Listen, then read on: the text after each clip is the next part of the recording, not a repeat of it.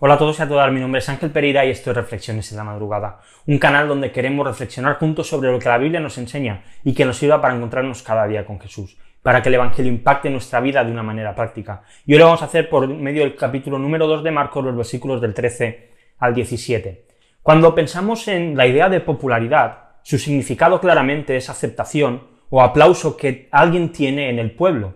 Y por, por supuesto, por pueblo no tenemos que entender un pueblo pues estipulado legalmente, sino un grupo de personas que puede ser una clase de colegio, un grupo de trabajo, una iglesia o un grupo de amigos, cualquier tipo de, de grupo lo podemos considerar un pueblo. Y al fin y al cabo, este grupo de personas, la popularidad la demuestra aceptando o no aceptando y aplaudiendo a alguno de los miembros o no aplaudiendo a alguno de los miembros. De esta manera se determina quién es el popular y quién es el impopular. Cuando vemos a Jesús, él ya estaba empezando a tener una gran popularidad entre el pueblo, porque al fin y al cabo, ¿quién no iba a ser famoso sanando enfermedades, echando fuera demonios, enseñando una religión diferente a la que los escribas y los fariseos enseñaban y dando de comer y alimentando a otros? ¿Quién no iba a ser famoso de esta manera? Cualquiera incluso que hoy en día llegase a hacer algo así sería famoso. La gente le seguiría y la gente pues le, le daría popularidad. Pero Jesús, estaba enfrentándose directamente a los fariseos, les estaba cortando el grifo. Y esto, como de costumbre, ellos deciden atacar porque veían en Jesús un enemigo, alguien que podía pues destrozarle un poco la manera en que ellos tenían de hacer las cosas. Así que los versículos 16 y 17 dice, pero cuando los escribas de los fariseos vieron que él comía con pecadores y recaudadores de impuestos, decía a sus discípulos, ¿por qué él come y bebe con recaudadores de impuestos y pecadores? Al oír esto, Jesús les dijo, los que están sanos no tienen necesidad de médico, sino los que están enfermos. No he venido a llamar a justos, sino a pecadores. Lo mejor de Jesús y una de las cosas que más me fascinan de él es que cuando los fariseos o alguien le atacaba, él siempre contrarrestaba y lo hacía de una manera sabia y de una manera firme. Y ante esta respuesta los fariseos tuvieron que callarse, no pudieron volver a protestar ni replicar. Y creo que sin ninguna duda, si hoy en día, en el año 2020, Jesús se juntara a comer con este tipo de gente, no creo que la iglesia evangélica lo viese demasiado bien. Es más, probablemente, igual le señalaríamos igual que hicieron los escribas y los fariseos y le atacaríamos por juntarse con las personas con las que nadie quiere estar. Quizá rápidamente piensen, mira Ángel, no creo que esto sea así.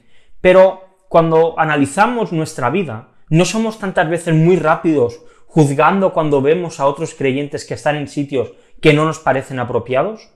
Mientras aplicamos gracia a nuestra vida en nuestros errores, somos muy rápidos imponiendo la ley y siendo legalistas con otros. Exigimos a otros lo que nosotros no estamos dispuestos a cumplir ni a dar y, y sí que se lo exigimos a los demás. Y es que el problema principal de esto es que hemos olvidado lo que hemos recibido. Cada uno de nosotros, cada uno de los que somos hijos de Dios, éramos enfermos y el doctor vino, nos visitó, nos curó y nos dio una medicina. Pero sin darnos cuenta, en lugar de seguir llevando esa medicina de salvación que Jesús compró en la cruz y obtuvo en la cruz para librarnos del pecado, en vez de ir a entregársela a otros enfermos, lo que hemos hecho hemos, ha sido juntarnos únicamente con aquellos que ya son sanos. Jesús sanó nuestra enfermedad y somos muy afortunados por ellos. Y lo mejor de todo, no hemos tenido que pagar nada. Pero solo nos pidió una cosa. Besa a los que están enfermos y dale la medicina que ellos necesitan para que puedan ser sanados. En cambio nosotros montamos iglesias y soy muy defensor de la iglesia. Creo que la iglesia local tiene su sentido, que la membresía tiene su sentido, que es buena, pero es un error cuando la iglesia se convierte en un búnker un lugar donde los sanos se, encierran y no salen de allí, donde se guarda la medicina para sí solos, y que solo le dan medicina a aquellos que quieren entrar dentro del búnker.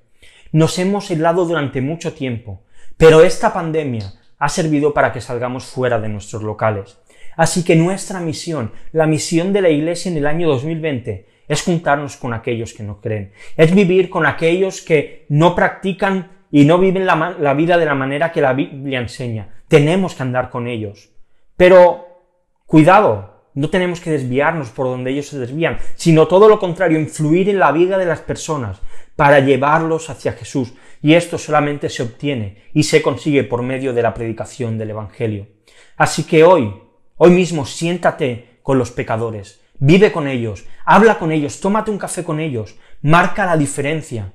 Ruega a Dios que te ayude a vivir una vida fuera de la religiosidad y el ritualismo de la iglesia y dentro de la religión diaria en la que tú te vuelves a juntar a Dios por medio de la oración, por medio de la Biblia y que llevas a otros a que se junten con Dios. Esta es la medicina que Jesús usó y que Dios nos ayude a ser capaces también nosotros de usarla. Yo quiero dejar dos preguntas, como siempre, si quieres dejar un comentario, pues hazlo sin ningún problema, estaremos encantados de leerte. La primera de ellas, ¿cuál crees que ha sido el gran error que hemos cometido como creyentes, como iglesia, y que nos ha distanciado y nos ha separado tanto de la sociedad en la que vivimos? La iglesia debería ser relevante en medio de la sociedad, y creo que hemos perdido eso. ¿Por qué crees que nos ha pasado? Y la segunda de las preguntas, ¿qué puedes hacer tú individualmente y cómo puedes animar a tu iglesia local a salir de ese lugar de seguridad del local, de, de los templos que hemos montado, para estar cerca realmente de aquellos que necesitan a Jesús? A veces queremos atraerlos a nuestras iglesias cuando lo que tiene que hacer la iglesia es ir y meterse en la sociedad e impactarla estando dentro de ella. Y como siempre te dejo unos textos para seguir leyendo la Biblia en un año, Josué capítulo 9 al capítulo 11, y nada más, si te ha gustado el vídeo y quieres, pues dale un like, suscríbete al canal si no lo has hecho, dale a la campanita para que te notifique cuando haya nuevos vídeos. Y recuerda que puedes ver todas las reflexiones en formato vídeo, tanto en YouTube como en Instagram, que puedes seguirnos también en redes sociales, pues en Instagram obviamente, en, en Twitter y en Facebook. Y si lo prefieres en formato podcast, pues también lo tienes disponible en iBox, en iTunes y en Spotify. Así que nada más, mañana volvemos con una nueva reflexión aquí en Reflexiones en la Madrugada. Hasta mañana.